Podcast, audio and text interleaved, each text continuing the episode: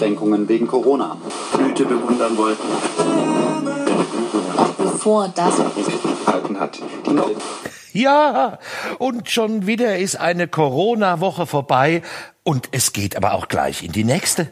Die K-Woche steht an. Die K-Woche, the Cars. Da freuen sich schon viele und sagen, super, da können wir endlich mal raus, bis sie Auto fahren. Nein, das können wir nicht. Es sei denn, es läge ein triftiger Grund vor.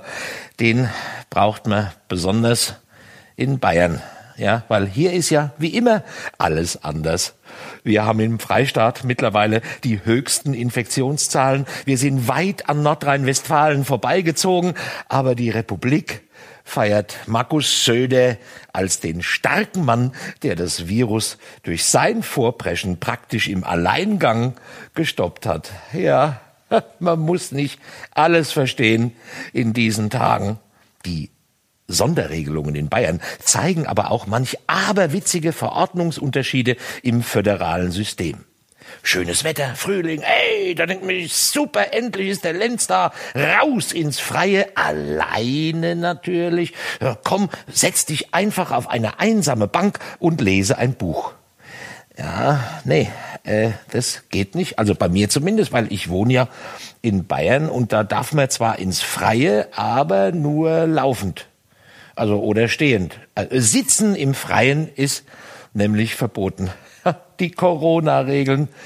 Gut, habe ich mir gedacht, dann mache ich halt meinen Balkon ein bisschen, fahr schnell in den Baumarkt, hol mir ein paar Blumen, Blumenerde, bisschen was man halt so braucht.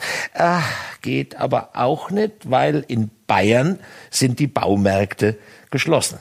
Also schnell, ganz heimlich rüber nach Hessen in der Hoffnung, dass dies keiner sieht, weil dort haben die Baumärkte geöffnet. Scheinbar befällt das Virus nur bayerische Baumärkte. Ja, wenn ich mit meiner Freundin spazieren gehen will, äh, das geht auch nicht, weil das darf man in Bayern nur, wenn man in einer häuslichen Gemeinschaft haust. Also kein Problem, rein mit ihr in den Kofferraum, sieben, acht Kilometer fahren, dann bin ich in Hessen und dann darf ich wieder. Und es wird natürlich beobachtet. Die Corona-Polizei ist unterwegs, beobachtet aus geöffneten Fenstern ganz genau, wer da mit wem und zu wie viel man unterwegs ist. Ich habe es genau gesehen, die waren zu dritt, zu dritt, zu dritt. Die gleichen Leute, die einen früher drangehängt haben, wenn man mal abends bisschen zu laut gefeiert hat, die auf ein Kissen gestützt einem von oben zugerufen hatten, Hallo Sie, da unten, da dürfen's fein nix gebarg. Die sind heute natürlich voll in ihrem Element.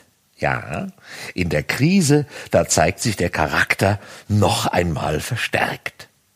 Voll in ihrem Element sind ja die starken Männer weltweit, die allen ja schon immer gezeigt haben, wie man es richtig macht. Erdogan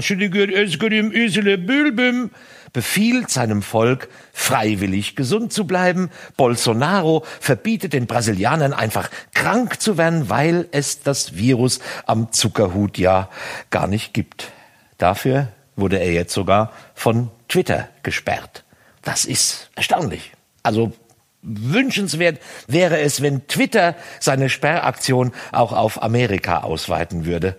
Dort feiert sich der große Donald Trump, weil jede Pressekonferenz von ihm höhere Einschaltquoten generiert als ein Footballspiel. Best Quotes ever. Ansonsten ja, ist er ein bisschen kleinlaut geworden und bereitet die Nation auf das Schlimmste vor. The worst has yet to come. Ausgerechnet er, ne? Der felsenfester Überzeugung war, man müsse überhaupt nichts machen, Business as usual. Und jetzt hat Amerika die höchsten Infektionszahlen weltweit. Bin mal gespannt, wann er da auch wieder stolz lostwittert von wegen America first. Da kann es dann nicht mehr lange dauern, bis er verkündet, mit Covid-19 einen tollen Deal abgeschlossen zu haben und wahrscheinlich wird er die Einfuhrzölle auf Viren aller Art erhöhen, dann hat sich das erledigt. Bis es soweit ist, äh, lenkt er schon mal Artenschutzmasken, äh, die auf dem Weg zu uns waren, einfach mal in die USA um, weil er mehr bietet und sagt, it's the economy, stupid. Die starken Männer, Noch schöner, wenn man all das, was man vorhat, im Alleingang am Parlament vorbei beschließen kann. Hatte in diesen Tagen der ungarische Despot Viktor Orban seine ganz große Stunde. Ein Ermächtigungsgesetz im Parlament durchgepaukt, das ihm die Alleinherrschaft garantiert, bis das Coronavirus wieder verschwunden ist. Und er wird auch nach Jahren noch mit Sicherheit irgendwo ein vereinzeltes Virus entdecken, das ihm seine Ewigkeitsdiktatur garantiert. Äh, hört man dazu klare Worte mal aus der EU?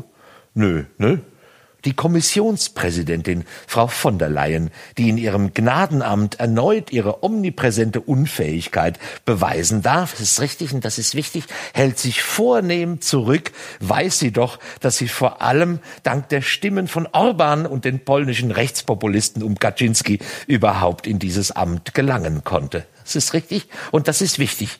Da heißt es auch einfach mal dankbar sein. Gut, dass jetzt viele Parteien, auch Konservative, den Ausschluss von Orbans Fidesz-Partei aus der christlichen Wertegemeinschaft EVP fordern, weil sich eine Diktatur nicht mit dem freiheitlichen Geist der EU vereinbaren lässt. Das ist gut, aber interessant ist, dass eine Parteiengemeinschaft den Ausschlussappell nicht unterstützt. Die europäischen Vertreter von CDU und CSU. Verständlich erinnert man sich an die schönen Bilder, als Seehofer und Dobrindt auf der CSU-Klausur in Seon ihren Freund Viktor umgarnten und hoffierten, weil er die bayerische Außengrenze so zuverlässig schützt.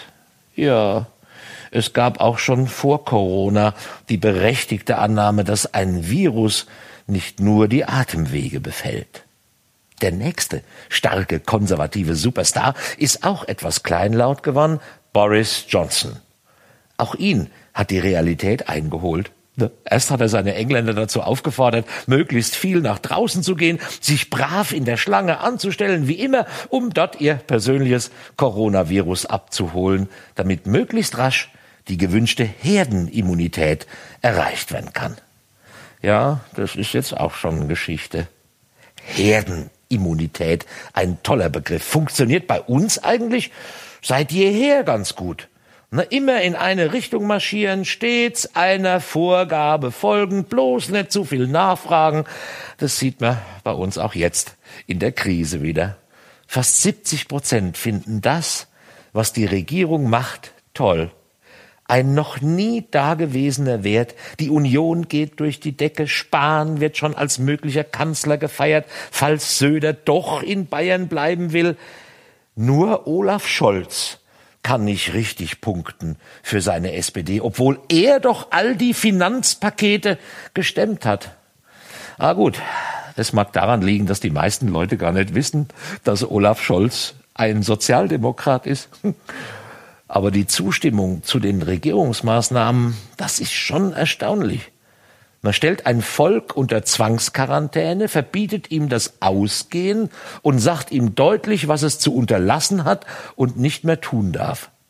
Schon wird man dafür geliebt und gefeiert. Das hat ein bisschen was vom Stockholm-Syndrom bei einer Geiselnahme. Nein, aber die Maßnahmen sind richtig und äh, man sollte sie aber kritisch beäugen und stets wachsam sein und natürlich vorsichtig. Zum Glück unterstützen uns da unsere Prominenten.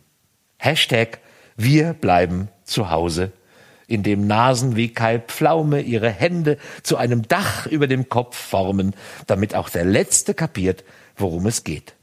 Till Schweiger, unser großer Schauspieler, Till Schweiger, unser, unser großer Mime, Till Schweiger, Till Schweiger fordert auf Instagram dazu auf, zu Hause zu bleiben mit einem schönen Selfie beim Joggen durch den Hirschpark in Hamburg.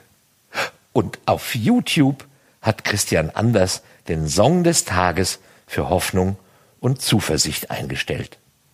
Es fährt ein Zug nach nirgendwo. Ja, das macht Hoffnung auf den Neubeginn.